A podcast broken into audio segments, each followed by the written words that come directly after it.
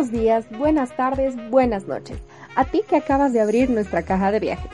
Estás a punto de ingresar a un espacio en el que encontrarás diversos temas del ámbito del turismo, donde nos sentaremos a conversar con nuestros invitados para descubrir nuestra cultura y aprender a viajar, incluso sin salir de casa.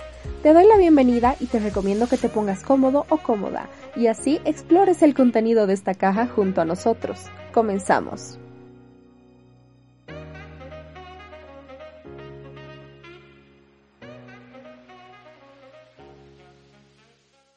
Hola amigos de la caja, gracias por escucharnos. En este episodio hablaremos de una actividad que fascina cada día a más personas, ya que además de dar satisfacción personal como cualquier otro hobby y buenos momentos con los compañeros de afición, es excelente para la salud. Así lo dice un estudio publicado en la revista Biosciences. Les estoy hablando, por supuesto, de la observación de aves o birdwatching. Es por eso que nuestra noticia de hoy la dedicamos al October Big Day 2020. Los Big Day son una oportunidad de 24 horas para celebrar las aves del mundo. Es una jornada en la que la gente de todo el mundo registra colectivamente el mayor número posible de especies de aves en un país. No se compite con nadie por el avistamiento global. Sin embargo, en cada país se trata de ver el mayor número posible de especies de aves. Está claro que este año tenemos un escenario diferente. ¿Y qué mejor pretexto para capturar las aves que nos rodean y que nos acompañan con sus cantos y vuelos alrededor de nuestros hogares o centros de cuarentena? Siguiendo el estilo del Global Big Day que se llevó a cabo el pasado sábado 9 de mayo, la versión de octubre alienta al público a registrar aves desde donde se encuentren. Además, el October Big Day de este año ocurrirá durante el primer Global Bird Weekend. La meta del Global Bird Weekend es hacer del 17 y 18 de octubre el fin de semana más grande de observación de aves y apoyar la solicitud de BirdLife International para terminar con el tráfico ilegal de aves. Uno de los objetivos del Global Bird Weekend es tener más de 25 mil personas enviando listas durante el 17 de octubre y ustedes pueden ser parte de ellas. Lo que deben hacer para participar de este evento mundial es crear una cuenta en eBird e ingresar a su aplicación eBird Móvil, donde deberán introducir los datos de las aves que observen y escuchen el 17 de octubre. Los datos deben ser enviados hasta antes del 21 de octubre para ser tomados en cuenta en el anuncio de los resultados. Es así de simple. Para hablar más acerca de este tema tan fascinante, están con nosotros dos amantes de la vida silvestre, Alberto Espinosa, creador del emprendimiento turístico Algua, y Gabriel Archondo, fotógrafo de naturaleza y colega de la carrera de Administración Turística de la UCB. Alberto, Gabriel, muchas gracias por estar en la caja de viajes el día de hoy. Les damos la bienvenida de parte de todo el equipo. Dicho esto, empecemos por contarles a nuestros oyentes un poco más acerca de ustedes. Hola chicos, yo soy Alberto Espinosa, todos pueden decirme Beto, tengo 25 años y, bueno, soy administrador de empresas de profesión y soy un apasionado de, de, la observación de aves. Gracias Nina. Hola chicos, bueno, yo soy Gabriel Archondo, soy igual licenciado de la carrera de turismo de la Católica. Me considero alguien un poco más metido en el tema de la fotografía a un, a un nivel un poco más profesional la fotografía de vida silvestre y, bueno, también me encanta esto de pajarear y todo porque es algo muy, muy bonito que deberíamos transmitirlo a los demás. Esta actividad es algo que une a muchas personas y quiero comentarles a quienes nos escuchan que ustedes tienen una amistad de mucho tiempo debido a esto. Pero ¿cómo han empezado en el mundo del birdwatching?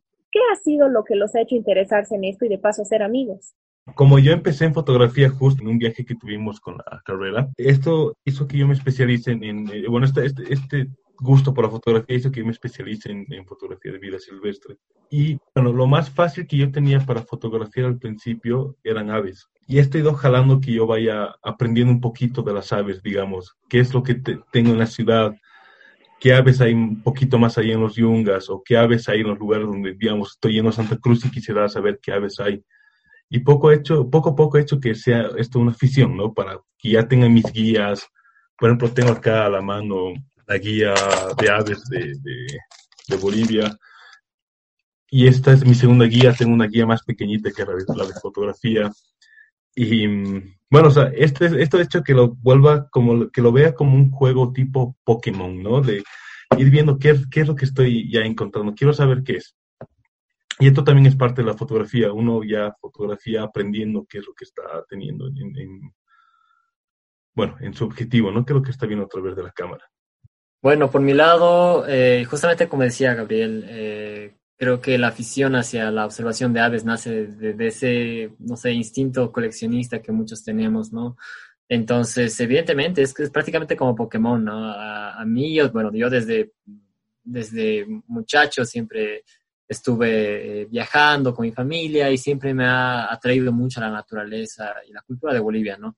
Por eso también me dedico ahora al, turismo, por, ese mismo hecho, pero la naturaleza de Bolivia es algo tan genial y, siempre me ha encantado aprender sobre, bueno, sobre todo lo que existe en Bolivia, ¿no? Y parte de ello ha sido eh, las aves de la naturaleza. Ya desde hace unos cuatro o cinco años que siempre me llamaron la atención, no sabía qué era, pero me gustaba ver qué había. Ya desde hace eh, dos años y medio es que pues observo aves, ¿no? Eh, y, bueno, como decía Gabriel, es como Pokémon porque es como que hay 100, 1440 especies en Bolivia, ¿no? Atrápalas todas, ¿verdad? Entonces yo, yo llevo más o menos como 190 aves de Bolivia vistas. Y, bueno, es algo genial, es algo muy interesante, es súper eh, curioso y es, prácticamente como, y, lo compartimos mucho con Gabriel, es prácticamente como ir a un safari, ¿no? Donde no tienes que cazar a, un, a un, animal, sino que lo coleccionas a través de tu cámara o a través de tus ojos prácticamente cuando vas a observar aves. Entonces, se vuelve una práctica súper interesante y desde el turismo eh, es, es, genial porque pone en valor a especies que son bioindicadores de, de, un lugar, ¿no? Entonces, mientras más aves encuentres en un lugar, pues está mejor conservado el lugar. Entonces, si viene gente que justamente busca aves, pues eh, le conviene al lugar que esté bien conservado, ¿verdad? Y eso es lo que lo hace también rentable. Entonces me encanta este, esta manera de ver a, la observación de aves y es por eso que me dedico a ello también. ¿Y cómo ha sido para ustedes la experiencia de aprender todo el proceso de observar aves y diferenciar las especies?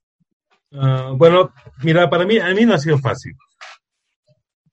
Eh, hemos estudiado turismo, estás estudiando turismo. No, no es que nos enseñen precisamente a, a identificar aves en la carrera, ¿no? O sea, claro, ni aunque lo vean como un, una modalidad de turismo, es como que nos dicen modalidad de turismo y lo demás nosotros tenemos que hacer por nuestra cuenta.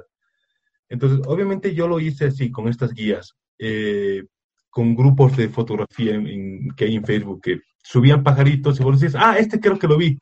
Y te, decían qué nombre es, o vos ponías, por ejemplo, qué especie es, y algún biólogo te respondía, o alguien que sabe de pajaritos. Bueno, después cuando ya apareció la guía, esta, esta guía oficial de, aves en, Bolivia, ya ha sido igual más fácil, porque vos lo que ves, lo que anotas, busques en la guía.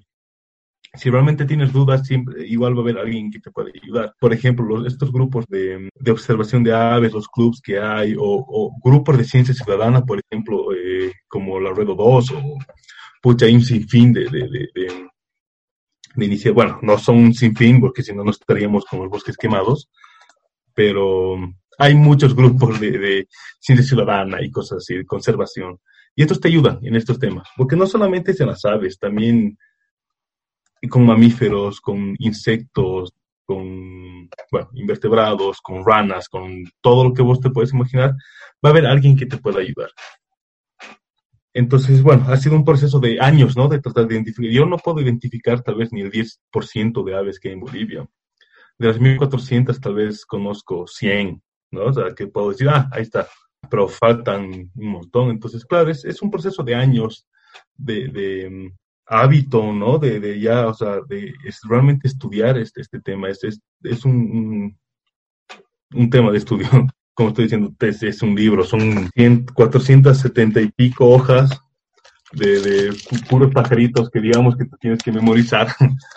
Entonces, es, es, su, su reto. Precisamente, como dice Gabriel, es eh, yo creo que es bastante interesante eso, ¿no? Y por eso creo que ayuda bastante la cámara, ¿no? Porque, claro, viendo con binoculares es una cosa y realmente es bellísimo. La verdad es que me gustaba mucho hacerlo de esa manera, pero también necesitaba una cámara porque no podía contarle a mis amigos, los biólogos y biólogas, pues cómo era un pajarito, ¿no?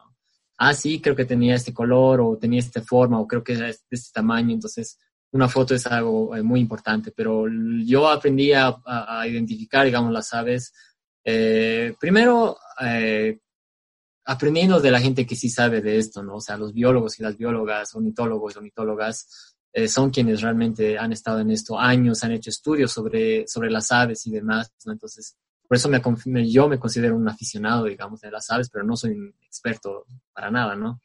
Entonces es primero eh, eh, tener estas experiencias con ellos y que ellos te enseñen.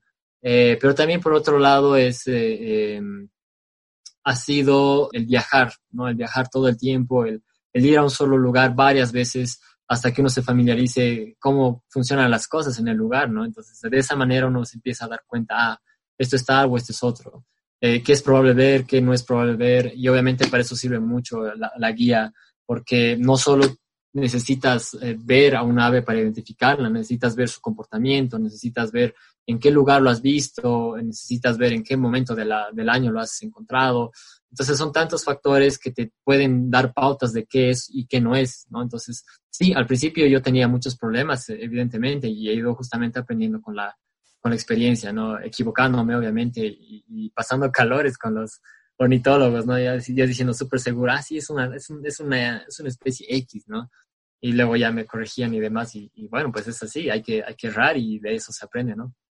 Hablando de fotografía, ¿cómo les resulta mejor fotografiar a las aves sin molestarlas? O a los animales en general. ¿Cómo se les puede sacar fotos de la manera más ética posible?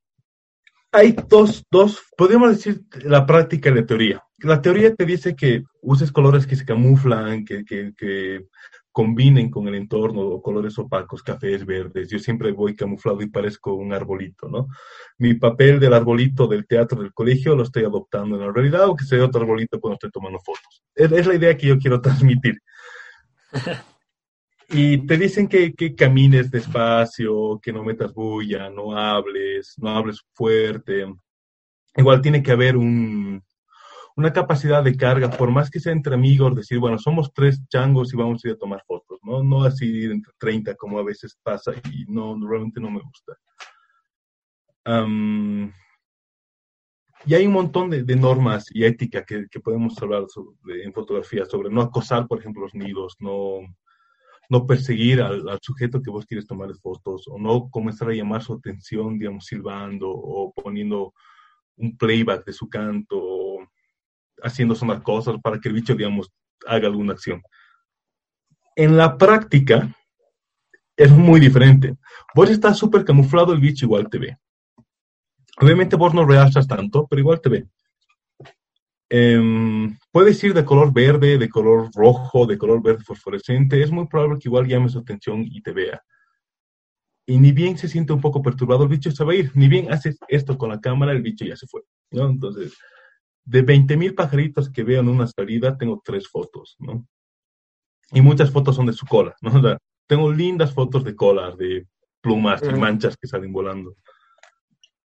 Entonces, realmente, sí los vas a perturbar, como que pase un jaguar o pase un oso, pase una llama, pase un perro, te lo va a perturbar de la misma forma el ave. Y el ave instintamente lo único que va a hacer va a ser volar. Se cae una rama y el pájaro va a volar igual, ¿no? O sea, entonces no hay, no hay tanta perturbación em, mientras realmente no estés haciendo algo malo como talar un árbol para tomar foto al nido, ¿no? O algo que realmente sepas que estás haciendo algo mal. Caminar y tomar fotos es muy probable que el animal se vaya y, no tengas la foto del pajarito. Pero no hay que preocuparse de eso. Realmente lo malo es, en eso. En acosar a un animal, en perseguirlo, en, no sé, atraparlo y tomar el foto, no sé, se me ocurre un montón de cosas, pueden ser poner trampas, hay, un montón de cosas que realmente pueden ser consideradas malas. Caminar con tres cuates y tomar fotos, yo no lo veo nada malo, el bicho igual se va a asustar, va a seguir volando, ¿no? Eso ya de por sí, no, no, hay, no hay forma de evitarlo.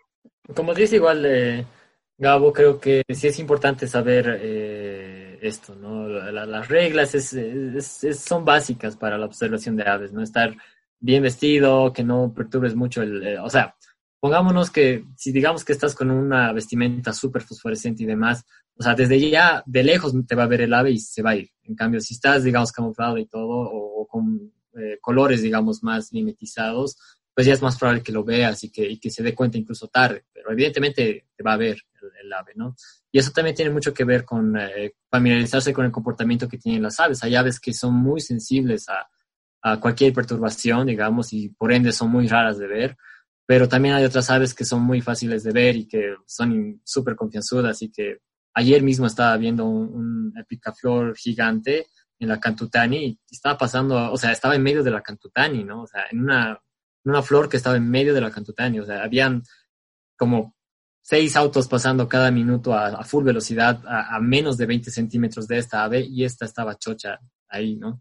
Entonces, eh, son cosas que pasan también, ¿no? Es, es, importante familiarizarse también con el comportamiento de las aves para saber eh, de qué manera lo puedes captar. Y evidentemente, para, para poder fotografiar a cierta ave, también tienes que eh, saber esto, tomar en cuenta esto, porque puede que si buscas, digamos, un tiránido, puede que esté entre, entre los arbustos, pero si buscas una, eh, no sé, una rapaz, seguramente tienes que ver arriba y tienes que estar listo viendo al cielo. O si buscas alguna, no sé, una perdiz, tienes que estar viendo hacia el suelo, ¿no? Entonces depende de cada eh, especie o de qué tipo de, aves estás buscando, pues depende de dónde vas a fijarte para poder tomar una foto sobre eh, las aves. Y obviamente en caso de las aves nocturnas es muy importante también cuidar el tema del flash, ¿no? Hay muchas veces que se utiliza el flash para tomar una foto de algún búho o algo así y eso podría llegar a afectarles de alguna manera, ¿no? Entonces, hay ciertas técnicas y demás para hacerlo, pero medio complicado también eh, tomar una foto a un ave nocturna sin perturbarla como tal, ¿no? Este tema que mencionan entra mucho en lo que es el respeto por lo que nos rodea y la manera en la que nos desenvolvemos en nuestro ecosistema. La conciencia ecológica es algo innato en las personas que se dedican a este tipo de actividades de naturaleza, por lo que creo que tienen opiniones muy marcadas respecto a la situación medioambiental por la que está atravesando actualmente el país y el mundo, que están ocasionando la pérdida en masa de especies de aves y animales en general. Y me gustaría que puedan compartirlas con nuestros oyentes. ¿Cómo creen que podemos cambiar esta situación? Lo que ha hecho que nosotros nos quedemos en nuestras casas es que les tenemos más bola a los animales que tenemos alrededor. Vos que trabajas en una oficina, vas a tu oficina, vuelves a tu casa, vas a tu oficina, vuelves a tu casa, no le tiras pelota a lo que está alrededor tuyo. Y eso ha pasado ahora en la ciudad, como que ya hemos visto un poquito más que hay, ¿no? Y eso puede pasar en muchos lugares. tal, vez está en el campo, la gente está, está tan acostumbrada a ver animales alrededor que no le tira realmente pelota a lo que está viendo. Entonces vos vas y le dices, estoy buscando tal pajarito y te va a decir, ah, tal vez lo encuentras más allá y le estás hablando de un pterodáctilo y te va a decir, sí, ahí en el monte, digamos. Porque realmente están bien acostumbrados a la naturaleza. Y ahora que hubo la oportunidad de que realmente la gente analice, creo que ha despertado un poco la curiosidad en estos temas. Ha sido un año complicado. Las, las quemas han sido las mismas que las del año pasado. Tal vez 20 mil hectáreas menos o no sé cuántas hectáreas menos, pero es lo mismo. Y lo que estamos viendo es en realidad una industria que se está apoderando de otra, ¿no? Es, es ganadería, es eh, soyeros, eh, la expansión agrícola, tráfico de tierras, todo esto que se está como que imponiendo sobre, por ejemplo, el turismo, porque ¿qué se está quemando los parques nacionales? El Parque Nacional, ¿qué utilidad tiene? Aparte de la conservación, es el turismo, ¿no? Es, la idea básica es que mediante el turismo vos puedes hacer conservación de animales.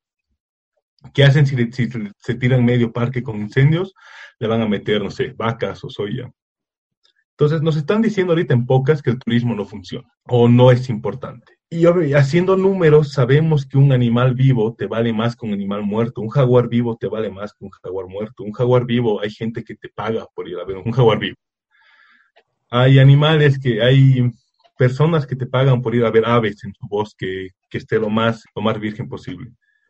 Pero ahorita estamos con esta industria que está, realmente está pisando lo que podemos hacer ahorita como un país biodiverso. Somos Estamos en la lista de los países más biodiversos del mundo. Y bueno, no sé cuánto tiempo más vamos a no sé cuánto tiempo más vamos a aguantar siendo esto un país biodiverso a este ritmo de destrucción. Sí, eh, bueno, justamente pienso lo mismo, ¿no? Eh, más allá de la, de la competencia en que, qué podría producir más dinero, si la ganadería o el turismo, creo que es, y creo que las, las autoridades no lo están viendo, es eh, la seguridad del, futuro, ¿no? O sea, no hay futuro, literalmente no hay futuro si es que no vamos a tener un ciclo del agua seguro, si es que los bosques están, eh, eh, se están incendiando. No, no va a haber nubes, no va a haber lluvias, no va a haber... Y esto a quiénes va a afectar no es solo a, la gente en la ciudad, somos los que menos vamos a sufrir, sino es a la gente de, que está en el área rural, ¿no? Entonces, eh, es muy importante velar por la seguridad de todos, por el desarrollo sostenible de todos. Entonces, no tiene sentido eh, eh, el sacrificar el futuro de todos por un momento de, dinero, ¿me entienden? Entonces, eso es, es, algo que lastimosamente no, han, no han entendido los, las autoridades que necesitan entenderlo, ¿no? Pero, pero sí, Evidentemente es un gran problema el que se tiene a, nivel ambiental en Bolivia. tenemos muchos problemas eh, desde loteadores, minería y las quemas y pues la, agroindustria. Esos son los principales problemas de, de, Bolivia, ¿no? Y en cuanto a tu pregunta, eh, Nina, eh, ¿qué es lo que la gente debe hacer para conservar las aves? Pues es principalmente, bueno, exigir políticas que sean que estén a favor del medio ambiente y del desarrollo sostenible, pero también hay causas muy importantes como la pérdida de hábitat, ¿no? Eh, ahí está totalmente los incendios, ¿no? Es algo que está, mm, pues, disminuyendo la población de todas las especies, no solo aves, sino todo a nivel mundial y eso es muy importante que, que la gente lo sepa. Que no se trata solo de los animales o oh, qué bonito es ver un ave, sino que son esos animales los responsables de sostener todo un ecosistema, que va a hacer que nosotros podamos tener la seguridad alimentaria por de la cual gozamos hoy en día, ¿no? Entonces es muy importante todo eso. Además, y la segunda causa de la pérdida de aves es pues la tenencia irresponsable de mascotas, ¿no? Tener gatos sueltos por todo lado, perros en la calle como si no fueran tuyos, pues eh, esas son cosas que están eh, disminuyendo mucho las poblaciones de aves, ¿no? Los gatos principalmente es, lo peor que, un observador de aves puede ver en un, en, un hábitat, así que son, son cosas que la gente tiene que empezar a, tener mucho más cuidado y esperemos que la gente muy pronto se concientice sobre el, efecto negativo de sus acciones, ¿no? Los gatos. Hablar de los gatos y un animalista ahorita ya se está listando para decirte, ¡ay, mata gatos! ¡No te gustan los gatos! Me da cualquier cosa. Es terrible. Creo que tenemos que atacar por otro tema. La gente cree que cuando hablamos de animales, estamos hablando de sus animales domésticos, estamos hablando de la vaquita, entonces hay que dejar de comer carne por la vaquita. Estamos hablando de mm, maltrato animal, entonces estamos hablando de los gatitos o perritos abandonados. Y realmente el tema es más grande que esto, ¿no? Es, el tema está de que, bueno, si hay algunos veganos que están dejando de comer carne porque realmente la industria soyera, la industria de, de, agropecuaria es tremenda. Si hay gente que se mete a, esto, a, temas de conservación, es no porque el gatito que lo están agarrando a patadas ahorita en alguna esquina, sino porque las miles de especies que están, se están perdiendo por meter un tractor, en una hectárea estás perdiendo, pero miles de especies, de ejemplares de especies ya sean insectos, ya sean reptiles, sean anfibios, sean aves, estamos de miles que pueden vivir en una hectárea de bosque. Entonces, creo que tenemos que comenzar a, concientizar a las personas más de este, de este lado, diciéndoles, bueno, bien que cuidas los, que, quieras cuidar los animales, bien que tu pasión, porque realmente son ideas muy pasionales, son bien religiosas sus ideas de animalistas, usadas, pero que sean a, a, un, a un nivel más, ¿sabes?, del ecosistema quieres defender a los animales, pues vamos a defenderlos en el Amazonas, digamos, ¿no? Claro, a todos, no al perrito que está muriendo de hambre. Que ese perrito está muriendo de hambre porque no tiene responsabilidad en realmente cuidar al, al, perrito, ¿no? Y eso también está mal. Pero yo creo que lo importante realmente es que debemos dirigir la pasión a algo un poco más grande y más global, que son los ecosistemas. Está mal dirigida su, lucha. El zorro Antonio, ¿sabes? ¿no? Es que el problema creo que nace en el hecho de que muchas muchas veces la gente humaniza a los animales, ¿no? Piensa que los animales tienen que ser como los humanos, tienen que quererme, tienen que abrazarme. Y eso se relaciona mucho con el turismo eh, irresponsable, ¿no?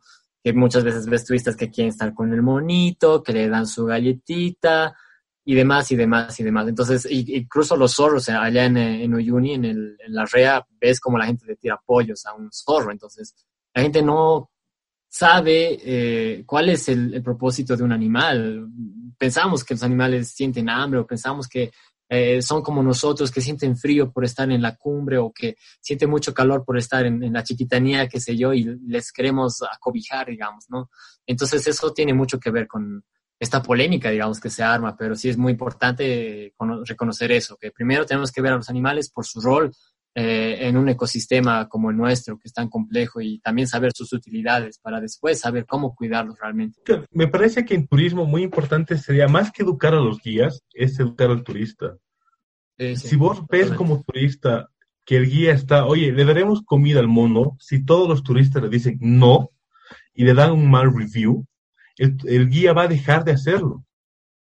Pero si como turistas vos dices, ay, qué bonito, ya le daremos comida al mono, si este guía es excelente, le doy 100 dólares de tip porque hemos alimentado un monito, listo, o sea, estás fomentando esa actividad mala, ¿no? Ese impacto es un impacto ambiental negativo. Y como dijo Beto, eso pasa en, en Uyuni, pasa en Pampas, puede pasar, eh, bueno, en Madrid se metían a cazar, ¿no? Con, con, con los turistas iban a campamentos para ir a cacería entonces, bueno, y debe haber un montón de ejemplos más, que sé que hacen cacería de palomas, no sé si de nativas o introducidas y, un, y patos y cosas así en algunos lados. Pero, mira, si realmente trabajamos con las personas, con el turista, ya sea nacional o internacional, a la avenida, no sé, un, un, manual de buen comportamiento del turista, tal vez podría funcionar. Ya sea para observar aves, para hacer un turismo cultural, necesitamos un manual de buen comportamiento del turista. Y bueno, o sea, yo creo que eh, también el tema del dinero, ¿no? Por, tener un dinero fácil es que hacemos estas, estas, estos atrocidades, porque realmente algunas son tremendas cuando, cuando te cuentan de lo que hacen en los lugares turísticos. Como dices, Gabo, sí es posible darle la vuelta a la moneda. Es algo que ya hemos visto en Tailandia con el tema de los elefantes que utilizan para dar paseos. Los turistas que visitan el lugar en una especie de boicot han dejado de comprar el servicio y por ende las personas que utilizaban estos animales se han visto obligadas a dejar de venderlo. Entonces tenemos un precedente de que se puede, pero definitivamente nos queda mucho trabajo por hacer para lograr realmente una concientización masiva. Lo siguiente que deberíamos preguntarnos entonces es cómo podemos nosotros aportar a esto plantearnos formas en las que nosotros como ciudadanos de a pie, como se dice, podemos viajar de una manera más consciente con el medio ambiente y más considerada con el destino que estamos visitando. Me parece muy importante, digamos, como, como vos dices, un ciudadano de a pie que quiere viajar a, quiere ir al Madivi. Sería muy bueno que aprendamos qué es el Madivi, qué hay, cómo, cómo, cómo funciona un, parque nacional, por qué el Madrid es tan importante. Si vamos con conocimiento, vamos a poder cuidarlo más, ¿no? Entonces, cualquier persona que quiera viajar tiene que saber dónde está yendo y por qué. Si vos sabes lo que conoces, lo vas a cuidar, básicamente, ¿no? Entonces, si viajamos con esa idea, de saber que tenemos tantos parques nacionales y todo lo que está funcionando de un parque nacional, los animales que hay, el trabajo de los guardabosques, el, el, trabajo de las ONGs en, en, estos parques nacionales y demás, vamos a viajar ya con una idea de cuidado, de no entrar a cualquier lado, grafitear, digamos, que sería el equivalente de ir a destrozar la naturaleza, el lado cultural, y listo, hicimos el viaje con mis amigos, nos hemos ido a dar una farra tremenda en Sucre, hemos visto la iglesia, pero yo estaba con Chucky no me acuerdo, o yo estaba con Chucky en Pampas y no me acuerdo los animalitos, pero ha estado un viaje divertido. Eso es lo que tenemos que cambiar, realmente viajar por conocer, por saber, por querer los, los recursos que tenemos. Entonces, cualquier persona que quiera viajar, estudie un poco antes dónde está yendo y por qué y para qué, qué hay y qué quiere él aprender del lugar donde está yendo ser un turista responsable. Mm. Sí, muy de acuerdo con Gabo. Eh, bueno, en mi caso, eh, que justamente empecé un emprendimiento de turismo sostenible hace ya un año y medio, eh, vi justamente esto, ¿no? Desde ya, desde muy pequeño me encantaba el turismo, ya se veía muchas cosas como esta, ¿no? no solo que, tienen, que tengan que ver con la naturaleza, sino también con, con la cultura, con la gente misma, cómo comportarse en un cierto lugar, ese respeto que es tan necesario por el lugar que visitas, no solo por la naturaleza, sino por el patrimonio que estás conociendo, por la gente a la que estás visitando. Entonces eso es muy importante. Hace un rato me decían eh, que en Coroico eh, está llenísimo de basura porque la gente escapando de la, cuarentena, pues están yendo un fin de semana, se van y, dejan un montón de basura, ¿verdad? Entonces, claro, lo que dice Gabo es súper importante, es, es, conocer el lugar uh, antes de ir hacia este mismo, es planificar de esa manera, porque no solo por el, el, bienestar del lugar, sino yo considero, y realmente lo he vivido y estoy totalmente seguro de ello, y es lo que quiero transmitir a través de mi emprendimiento, es justamente, eh, creo que la, la, experiencia puede ser potenciada, pero pues exponencialmente, si es que uno toma en cuenta estos, eh, estas cosas, ¿no? Eh, conocer el lugar donde estás yendo es, es, es, es genial. Eh, antes, si es que yo iba a Coroico, por ejemplo, cuando era pequeño, pues no tenía idea ¿no? Para mí solo Coroico, una plaza, un lugar y, y una piscina hay ahí, digamos, ¿no? Pero claro, ahora ya sé qué es lo que hay ahí, ahora ya me doy cuenta de los detalles, te das cuenta que estás en un lugar tan increíble, tan interesante, tan biodiverso, y eso es muy importante valorar, y no solo desde el punto de vista de naturaleza, como digo, sino conocer su historia, conocer eh, su cultura, conocer qué tradiciones se tienen ahí, porque también tienes que saber cómo comportarte, eh, por ejemplo, viajar en un contexto aymara es muy diferente a viajar en un contexto, pues, no sé, en la chiquitanía. Entonces, tienes que tomar en cuenta muchas cosas también. Y eso es, creo que, lo que le da ese gusto al, al viaje. Y es lo que, en, en, mi caso, a través de mi emprendimiento, quise transmitir a la gente, esa emoción. Y, y eso me ha resultado bastante bien. Hay mucha gente que se ha emocionado tanto con lugares tan simples como, no sé, Auquisamaña o la Muela del Diablo incluso. Siempre, siempre digo esta anécdota cuando llevé a un grupo de turistas eh, tailandeses, digo, taiwaneses, a, grabar un video por allá. Se sorprendieron tanto porque se les explicó todo, todo lo que es ese lugar, más allá de solo la muela. Uh, se fueron tan felices que me dijeron literalmente que esto es mejor que Machu Picchu. O sea, uno se diría, pero mucha, wow, qué interesante que les haya gustado tanto como para decir eso, ¿no? Entonces, eh, yo creo que eso potencia la, la, la, experiencia y realmente te hace entender mucho más de lo que ves. Ya que mencionas esa anécdota, Beto, ¿qué otras recuerdan siempre? ¿Han tenido alguna experiencia, ya sea buena o mala, que signifique mucho para ustedes? Yo me acuerdo una vez que fuimos con un amigo, no solamente a pajarear, sino hacíamos viajes para buscar muchos animales fuimos a buscar unas ranitas y en eso siempre aprovechamos de, de, buscar aves, todo. Y bueno, esta vez, mira, ahora, ahora, me estoy acordando bien, esta vez ha sido para el, el, Global Big Day de mayo. Fuimos a Songo y este, este Global Big Day es un, son dos, dos veces al año donde, bueno, es una especie de competencia donde se anota la mayor cantidad de especies que puedas ver, se hace un conteo por país y bueno, hay una, un ranking de los países que más especies de aves tienen. Nosotros más o menos siempre estamos como en el top 10 y nuestro, nuestro, nuestra meta es estar entre el cuarto y quinto lugar más o menos. Tal vez podemos apuntar hasta el tercero, no sé, no estoy, no estoy muy seguro. Pero bueno, y um, fuimos con este amigo a, a, tomar fotos, nos acompañó un periodista de, de, de la alcaldía porque justo estábamos... Eh, ellos estaban interesados en cómo estaba funcionando todo esto, entonces hemos ido con nuestro periodista privado, que ha sido muy chistoso. Ese día hemos sido los, los famosos, digamos, ¿no? Claro, ¡wow! Y um, obviamente se durmió casi todo el viaje, porque es un viaje bien pesadito. Y ya, ya tenía que volverse a La Paz, lo dejamos en, en el bus, fuimos nosotros a un lugar y ¡pum! hemos encontrado un, un búho, que es el, el Glaucidium boliviano, es un buito de 15 centímetros chiquitito. Y es un búho muy bonito, realmente es muy bonito. El segundo que veo, esa fue, fue la primera, el segundo lo vi en el Gemio de la Muerte. Entonces, todo el viaje se arregló solamente por ver ese bichito. Como te digo, son así 15 centímetros de alto, es, es fenomenal.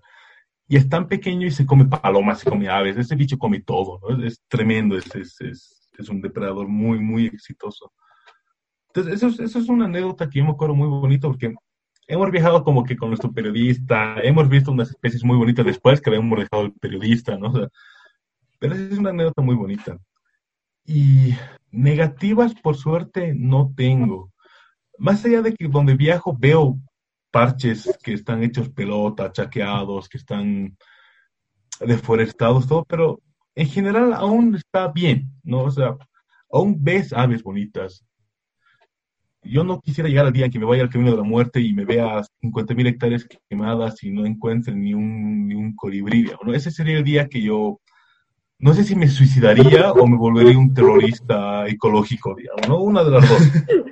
Bueno, yo, ah, bueno, igual yo creo, yo considero que cada salida, literalmente cada salida es muy distinta, cada salida es una anécdota distinta, cada salida es especial, desde las, ah, no sé, salidas al camino de la muerte como a salidas a, a o salidas a río abajo, cada salida tiene lo suyo, ¿no? Eh, de las últimas que he tenido, por ejemplo, ha sido que eh, yendo por río abajo, eh, me encontré justamente con una familia de hurones, ¿no? Y eso es algo que siempre quise ver en, desde que tengo conocimiento de la naturaleza que existe alrededor de La Paz. Y es una especie que está prácticamente extinta ya en La, en la Paz misma, ¿no? Y verla correr libre y que la gente allá todavía lo quiera y no lo maltrate ni lo case, sino que más bien saben cuál es su rol ecológico porque mata a los bueno, caza a los roedores que se comen la cosecha, entonces los conservan y, más bien, con más razón he visto eh, estos hurones confianzudos y uno de ellos incluso se me acercó a olerme, ¿no? Ah, estaba a menos de 20 centímetros de mi pie este amigo, entonces imagínense esa emoción, ¿no? Entonces, creo que cada salida, bueno, esa fue la última, pero cada salida tiene lo suyo y cada salida tiene esa emoción tan interesante. Con, con Gabriel, eh, una vez que estábamos en, la, en el camino de la muerte hemos llegado a ver un venado pigmeo, ¿no? Una, un chingi. Pucha, eso sí que es, una vez en tu vida llegas a verlo. De hecho, solo hay dos registros en iNaturalist en, en todo el mundo. Uno es nuestro y otro es de Perú, ¿no? Entonces, eh, es súper genial. Eh, son cosas que realmente llegas a ver una vez en la vida y, bueno, es así, es así. Cada cosa tiene lo suyo, cada animal, cada ave es súper especial. Eh, no, no tiene que ser un cóndor gigante, no tiene que ser un águila arpía, no tiene que ser, eh, no sé, algo súper impresionante, sino la experiencia que está detrás de, de, de, de, el viaje que está detrás de, esa salida pajarera, pues es lo que hace la experiencia y es lo que hace la anécdota. Por el momento no tuve ninguno malo. Bueno, por Achumani, digamos que me fui hacia las serranías y bueno, los comunarios me votaron porque pensaban que tenía coronavirus, pero no más que eso, digamos. Y también por lo de pititas, ¿no? Dice, no, pitita. Eso es lo peor, digamos, pero tampoco me volvió, ¿no? Son cosas que pasan. Se ve muy seguido que algunas personas que se dedican a la observación de aves en ocasiones ven esto como una competencia de quién registra más especies y ya no disfrutan de la actividad como tal. ¿Cómo son ustedes en este aspecto? ¿Tienen la costumbre de calificar sus viajes y salidas como unas más productivas que otras dependiendo de la cantidad de animalitos que hayan visto? A mí me gusta viajar por viajar. Pueda tomar las fotos o no. Por ejemplo, ayer me fui a la cumbre, estuve tormenta, nos han caído relámpagos, ¿sabes? Ya, hemos estado seis horas en la nieve, tormenta. Y ha sido genial, nada. Habían pajaritos en la nieve, pero estaba como estaba nevando y lloviendo, no he sacado la cámara, entonces eh, me he perdido unas fotos muy bonitas, pero viajar está bien, no importa dónde, mientras disfrutemos el, el destino donde estamos yendo. Si me voy a la cumbre a tomarme 20 chelas y bajar manejando, no estás disfrutando el, el, el fin de viajar. Entonces, para mí todos mis viajes son productivos. Por más que vea un pajarito, veo 20. el lugar donde más especies he visto, eh, bueno, porque siempre voy por estos lados, es el camino de la muerte. Y ahí, cada viaje vos es un pajarito diferente al que no has visto el otro día. Y es genial, es sensacional, es, es increíble. Pero no puedo decir que un día fue mejor que otro, por más que no haya visto nada.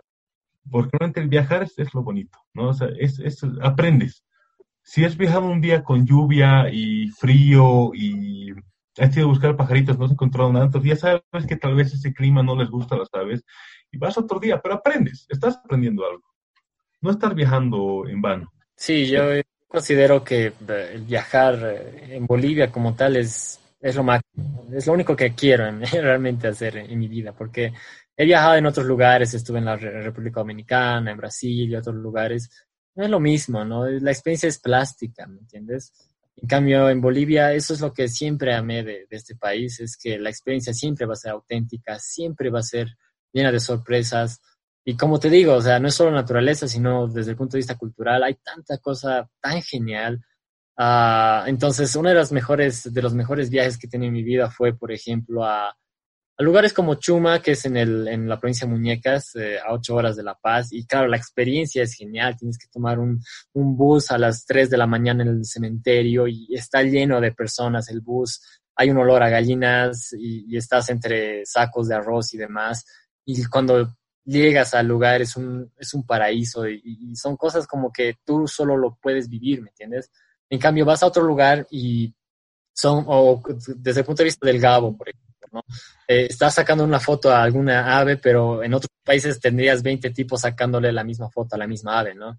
Entonces, esa privacidad que te da Bolivia es tan lindo tener ese tesoro que aún no está descubierto. También Toro Toro fue uno de, de mis mejores viajes y también Runavaque porque la experiencia fue tan sostenible igual allá, porque la gente era tan buena, la gente me invitaba a su comida y conocía y hablaba quechua y aprendíamos y también observábamos aves con el guardaparques y, o sea, es genial. O sea, si te das cuenta, toda esa experiencia es lo que hace que un lugar valga la pena, ¿no? Y además que en Torotoro vi como cuatro endémicas que son life, eran lifers para mí. Entonces, eh, eso también hizo que la experiencia fuera súper genial, ¿no? Entonces, Sí, es, es, es, el conjunto de elementos que hace el resultado como tal eh, desde el punto de vista del viaje aquí en Bolivia. ¿no? Algo que también marca las experiencias de las que hablas es descubrir nuevas especies, obviamente, por lo que imagino que tienen alguna favorita. Tengo muchas favoritas que hasta ahora no las vi, ¿no? El águila arpía, por ejemplo, mi sueño es verla. No importa que sea a lo lejos, pero por lo menos verla. El cóndor igual es un bicho muy bonito. Lastimosamente no tengo fotos muy buenas, pero sí lo vi, le, le fotos. Este, el tucán de montaña es, es un bicho que me encantó, realmente me, me, está fascinando. Es un bicho muy lindo. Vive a 3.000 metros de altura y es un tucán de este tamaño, ¿no? O sea, el típico tucán grandote lo ves a la altura, entonces es muy bonito. El tunki, ¿sabes? Me gusta el tunki porque siempre que voy a los yungas lo veo y le tomo fotos, ¿no? Entonces, se ha hecho mi especie favorita por costumbre, es igual a otros bichos que me encanta, y si me voy a un tatuaje va a ser con un tunki, digamos, ¿no? así de tóxico es mi relación con el tunki, porque siempre que lo veo me, lo encuentro, es, es, un bicho sensacional, además es curioso, es... Eh, se deja tomar fotos, no es un bicho que se escape al verte, es, es un bicho muy, muy, muy lindo para ver. En mi caso, bueno, creo nunca había pensado en una especie favorita como tal, creo que todas me encantan ver, pero claro, ahí creo que uno podría tener una especie favorita. Desde el punto de vista de los observadores de aves, eh, puede ser por cómo se ve el ave, por ejemplo el tunki, que es una ave súper hermosa, pero también por su comportamiento o por su rareza o porque está en periodo de extinción. Eh, la gente suele, por ejemplo, poner esos, eh, sus favoritos de acuerdo a ello, ¿no? Entonces, ah, hay muchas, hay muchos favoritos. Eh, desde, mi punto de vista, creo que las tangaras son súper hermosas de poder ver. En el camino de la muerte, cuando vamos igual con Gabo, es genial siempre poder llegar a ver eh, a todo lo que son las, las tangaras, ¿no? Esas son súper bellas, están de todo color. Pero también el cóndor es una de las aves que más me, emociona ver. Siempre amo poder llegar a ver una. Es, es algo que no pasa siempre, así que es muy lindo la águila arpía es un ave que no he llegado a ver y también el tucán de montaña son aves que todavía no he llegado a ver y estoy soñando con ver. Y entonces hay muchas, hay muchas. El tirano sabana igual es uno de los, de los tiranos que más quisiera llegar a ver, ¿no? En, la, en la parte de la chiquitanía, en el Chaco. Bueno, son geniales, ¿no? O sea, es, es, es una cosa, pero eh, para, para nerds, ¿no? Hablar de, de aves en este caso es genial. Entonces, eso, ¿no? Carpinteros igual me encanta ver eh, y las nocturnas. La verdad es que me encantan las nocturnas. Ver, por ejemplo, aquí cerca en Auquisamaña, o sea, detrás mío es Auquisamaña. Siempre amo ver a la, a la Taja Caminos, ¿no? Eh, que es la ñañarca. Es un ave, pero súper enigmática y súper interesante y es súper rara para La Paz. Pero tener un lugar donde siempre la llegas a ver de noche es súper emocionante, digamos. ¿Y cómo organizan sus viajes para poder ver todas estas aves que mencionan? ¿Van en busca de especies específicas o prefieren escoger un destino y ver con qué se encuentran? Es que sí y no, porque yo viajo de las dos formas. Normalmente para buscar especies viajo para buscar especies, pero de anfibios, cosas así un poco más específicas, ¿no? Y cuando vamos, por ejemplo, al camino de la muerte, lo que nosotros es saber qué especies nos vamos a encontrar por ahí. Pero también, por ejemplo, para buscar tucán de, de montaña con, con, un amigo, lo, que hemos hecho ha sido ir al camino de la muerte sin mil, sin mil veces, ¿no? Hasta que lo hemos pillado. Porque sabemos que ese lugar es más fácil para encontrarlo desde, desde La Paz, desde nosotros. Es, Chispipata está una hora, sin tráfico una hora y media, entonces es súper fácil llegar a, ese lugar para ver tanta diversidad de aves. Entonces, tienes las dos formas de viajar. Por viajar a un lugar, digamos, vamos al camino de la muerte para ver qué pillamos, o vamos al camino de la muerte porque queremos encontrar al tucán de montaña o queremos encontrar a los endémicos que tenemos en esa zona. Entonces, realmente es, es muy variable cómo uno quiere planear. Yo lo hago de las dos formas. No, no, no soy muy exquisito en este tema, porque igual, mientras veo aves, sé que en una hora que no hay aves voy a estar buscando insectos, o eh, después en la noche voy a estar buscando randas. Realmente saco el provecho para ver todo lo que pueda haber en, estos lugares donde voy. Yo creo que igual es una combinación de ambos, ¿no? Hay veces que uno va porque por el lugar, no sé, a Coni, por ejemplo, cerca de Lilimani, porque tienes una vista increíble de Lilimani, tienes un bosque de Pulilepis pacensis genial, y puedes llegar a ver muchas aves interesantes, digamos, ¿no? Pero es algo como que genérico. Pero también hay veces, y esto si quieres puedes ver en la película The Big Year con, con, con Jack Black y Steve Martin, es muy interesante ver también cómo funciona nuestro cerebro de pajarero, porque si es que alguien llega a, a, reportar una especie súper rara en un X lugar, entonces todos empiezan a, a, listar maletas y van, digamos, ¿no? Y eso alguna vez pasó acá, por ejemplo, en el tema del el guajojo que hemos visto en La Paz y el, ¿cómo se llama? El, el guácharo. Guácharo. En tu vida vas a llegar a ver, el guácharo es en tu vida llegas a ver eso y vino aquí a La Paz. Entonces, nosotros los pajareros nos enteramos de que alguien reportó un guácharo, dejamos de hacer lo que sea y vamos a verlo. Porque, sabe, digamos, ¿no? Entonces, eso también le da la emoción, ¿entiendes? Eh, cuando quieres buscar un ave específica en un cierto lugar donde lo han reportado recientemente, ¿no? Entonces, es lo lindo, ¿no? Es lo lindo. Así que, así que sí, pero obviamente siempre vas a disfrutar qué es lo que hay. En nuestro caso, Tato Gabo, como yo, somos bastante más que nada naturalistas, ¿no? O sea, nos gusta ver insectos, anfibios, aves, mamíferos, pucha, genial, ¿no? Mientras más veamos, mejor. Pero también hay otro tipo, digamos, de, de pajarero que va a ser el exclusivo de, de aves, ¿no? Y, he visto pajareros muy hardcore de, de, la, de Bolivia que, pucha, o sea, solo están enfocados a, los, a, las, a las aves y se las saben, pero todas las vocalizaciones están en los yungas, ¿qué importa? Saben todo, ¿no? O sea, es, es también otra, otra, otra manera de verlo, digamos, ¿no? Pero es, es genial, la verdad es que es una combinación de ambos, ¿no? Quizá algunos de nuestros oyentes se hayan interesado por la observación de aves gracias a este episodio. ¿Qué consejos les darían a ellos y a quienes están incurriendo hace poco en el mundo del birdwatching? Me parece que lo primero es que si quieren realmente hacer observación de aves como tal, como su hobby, su fuerte, algo, que vean qué clubes de observación tienen en su ciudad y comiencen por ahí, porque se comienza preguntando, se empieza cuando alguien te comienza a enseñar el tema. Obviamente, si lo quieren hacer igual de forma autodidacta, es eh, comenzando a viajar, porque si, si no sales de, de, tu, de tu barrio, de tu cuadra, no, no vas a aprender, ¿no? Es buscarte guías, es, es eh, unirte a grupos de Facebook que tienen estos. Hay muchos grupos de Facebook sobre aves que igual te enseñan un montón. Entonces, bueno, creo que resumiendo un poco, lo primero tiene que ser la curiosidad de la persona, tienen que despertarla. Y ya poco a poco voy armando, vaya armando cómo, cómo va a ser su afición. Seguramente lo que quiere hacer es ver aves, ver aves, ver aves, como decía eh, Beto, de estos birders bien, bien hardcore. Um, va, va a ser su lista de aves y va a comenzar a, a viajar por Bolivia solamente destinos bien específicos donde se, ya se sabe que se puede ver. Hay aplicaciones eBirds, por ejemplo, te saca los hotspots. Entonces vos, te, vos, vos descargas eBirds o hay, hay aplicaciones de apoyo. Bueno, la Merlin, que es igual, es de los mismos, que te ayuda a identificar. Hay una que se llama GoBird, que lo que hace es resumirte de una vez todas las especies que, que están cerca esta aplicación lo que, hace es decirte todas, todas las especies que están cerca tuyo, basada en los registros de IBERS, ¿no? Es un poco más rápido. Entonces, con estas cositas uno podía eh, empezar, ya sea como afición o como ser un hardcore en aves, ¿no? Porque hay, y está bien, o sea, está muy bien, porque el, el verde para mí es una de las personas que menos dañan el medio ambiente, que lo quieren ver limpio, lo quieren ver sano para poder ver sus, sus aves. Entonces va a ser una persona activista para conservar los hábitats y está genial. A mí eso para mí me parece perfecto. Mientras más personas sean pajareros, se van a tener más aliados en, el lado de la conservación. o pajareros, o raneros, o que le guste ver animales, que le guste ver plantas. Cualquier persona que ame la naturaleza va a ser siempre un aliado. Yo recomendaría a alguien que, que, que recién está empezando en esto de las aves, evidentemente eh, contratar a los clubes de cada departamento al que pertenezca, porque ahí están los expertos, los que ya tienen algo de experiencia y son los que te van a enseñar también sin ningún tipo de envidia, digamos, o de algún sentimiento raro, ¿no?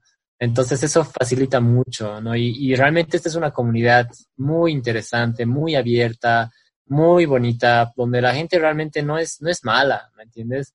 Yo estuve trabajando en varios lugares y incluso en el tema de turismo y he visto tanta gente que es como que rara, o sea, te ven raro en muchos lugares, pero en, el, en esta comunidad que es netamente abocada a la conservación, a las aves, a la ecología, al cuidado del medio ambiente, es gente tan buena que te va a ayudar siempre, ¿no? Entonces eso no lo duden, ¿no? Pero eh, por otro lado, tener una guía, ¿no? Como, como esta, esta es la base, esto es principal, no puedes entender las aves si es que no tienes esto, ¿no? Entonces, eso es otra cosa primordial. Tener aplicaciones, evidentemente. Ver videos en YouTube es algo igual eh, súper bueno. Saber manejar tus equipos. Tener un binocular es lo ideal. Mínimo un binocular. Y si no, también una cámara que tenga un buen zoom, digamos, ¿no? Entonces, estas cosas son uh, cosas que van a ayudarte mucho a poder entender el mundo de las aves.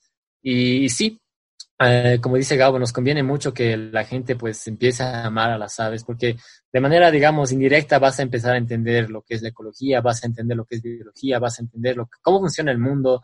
Y siempre dije esto y siempre lo voy a decir, creo que todos tenemos que saber algo de biología para poder saber cómo comportarnos ¿no? en la vida. Y, creo que eso es, clave, ¿no? Así que, así que bueno, también eh, con los clubes y con uh, distintas organizaciones siempre hemos estado fomentando a que haya más el pajareo. Eh, eh, hemos hecho, no sé, guiajes incluso gratuitos con, con, la gente para que sepa lo que es observar aves. Hemos hecho campamentos con la gente para que se familiaricen con las aves, de ciencia ciudadana, incluso durante el reto Ciudad Naturaleza, el City Nature Challenge, que lo hemos hecho el anterior año y este año no hemos podido hacerlo fue una cosa pero fenomenal. La gente amó estar conectada con la naturaleza y aprendieron y de esa experiencia nacieron muchos birders nuevos en, en Bolivia, digamos. ¿no? Es una comunidad que recién está creciendo y, bueno, nos, nos sentimos muy felices y, muy orgullosos de lo que está pasando también aquí. Así que eh, eso yo creo que recomendaría. Muchas gracias chicos. Yo también estoy tomando nota de las recomendaciones como dicen ambos, es bueno que todos sepamos un poco de este tema para ser más conscientes de nuestro entorno. Antes de terminar, cuéntenos dónde podemos encontrarlos para hablar más de estos temas y resolver todas nuestras dudas. Como he dicho algunos alumnos que tuve en fotografía, síganme en mis redes sociales, me pueden preguntar lo que sea. Sé un poco de todo, no soy experto en nada, pero pues sé mucho de animales, sé mucho de, ranas, sé mucho de arañas, entonces cualquier cosa me pueden preguntar, consejos de fotografía, consejos para ver aves, consejos para vestirse como arbolito, digamos, igual. pregúntenme. Y pueden buscarme en mis redes sociales, bueno, en Facebook, mi, Facebook personal es, es Gabriel Archondo, solamente eso. Y estoy pataleando con una página de fotografía que tengo que se llama Bolivia Wild. Entonces igual se pueden seguirme ahí. Gracias. No, o sea, yo estoy abierto a cualquier pregunta. Obviamente siempre bueno ayudar a alguien que está motivado, que quiere interesarse en la naturaleza. Mientras más seamos, mejor. En mi caso, yo tengo un emprendimiento de turismo sostenible, como ya lo mencionaba, eh, que se llama ALWA, eh, A-L-W-A. Eh, y bueno, siempre estamos haciendo actividades, obviamente por la cuenta no lo estamos haciendo, pero estamos, eh, bueno, si quieren seguirnos en Facebook sería genial, estamos sacando constantemente publicaciones relacionadas a Bolivia, a la naturaleza, de a la cultura y también eh, justamente de lo que estamos hablando, un manual del, del, del, del turista, ¿no? un manual del buen viajero, lo he llamado, ¿no? Entonces contiene ciertas reglas que estoy, publicando semanalmente sobre cómo tenemos que comportarnos como, como personas y ya empezando a, a, a, concientizarnos, digamos, sobre cómo podemos viajar y más bien disfrutarlo al máximo la, la experiencia, como lo que mencionábamos, ¿no? En Instagram estoy, estoy como, bueno, arroba alwa beto y también en TikTok, si es que quieren ver eh, algo, maneras, digamos, de poder ver eh, eh, Bolivia una, de una manera un poco más personalizada, digamos, un poco más eh, fuera de la marca, sino que para entender un poco más cómo funciona algo en realidad. Eh, van a poder entrar ahí, van a también poder ver mucho contenido sobre Bolivia, ¿no? Entonces la idea es siempre compartir experiencias con la gente, es, es mostrarles lo que es Bolivia y que la gente se sienta orgullosa a través de turismo sostenible, se sienta orgullosa de lo que tiene como, eh, como país y más bien aprenda a cuidarlo. Y eso es el turismo sostenible, ¿no? El poner en valor lo, lo, que tenemos, nuestro patrimonio natural y cultural, y eso es muy importante. Así que es un emprendimiento bastante pequeño, recién está empezando y, y bueno, después de la cuarentena este, estaré empezando de nuevo actividades en áreas protegidas municipales seguramente. Si quieren eh, ser parte de estas actividades, justamente si quieren observar aves conmigo, si quieren aprender sobre la naturaleza, pues pueden seguir en mi página y ahí van a estar eh, pues totalmente informadas. Muchísimas gracias a ambos por compartir todas sus experiencias y puntos de vista. Aquí en la caja estamos felices de recibirlos y apoyar sus emprendimientos y actividades. Y les mandamos mucho cariño y ánimo para que continúen con lo que hacen. Gracias a ti, ha sido genial y es bonito compartir, ¿no? Sí, totalmente. Muchas gracias, Nina, por la invitación. Estamos más que honrados de poder ser parte de esto, así que con mucho gusto. Muchas gracias a todos los que nos han escuchado y será hasta la próxima. Amigos, recuerden apoyar a nuestros invitados siguiendo sus redes sociales y las nuestras también. Ahí podrán encontrar mucho contenido interesante y hacer preguntas respecto a los temas que hablamos en cada episodio. Como siempre, un gran abrazo a todos. Recuerden tomarse un momento para observar a las aves y a la naturaleza. Si prestan la suficiente atención, puede ser una excelente fuente de consuelo, inspiración, aprendizaje, aventura y, por supuesto, deleite.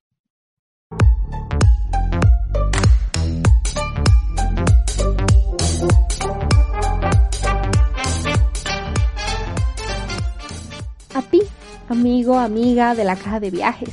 Gracias por acompañarnos durante este episodio. Por hoy llegó el momento de cerrar nuestra cajita, pero recuerda que estamos aquí cada semana con un episodio inédito, esperando para compartir nuevamente contigo.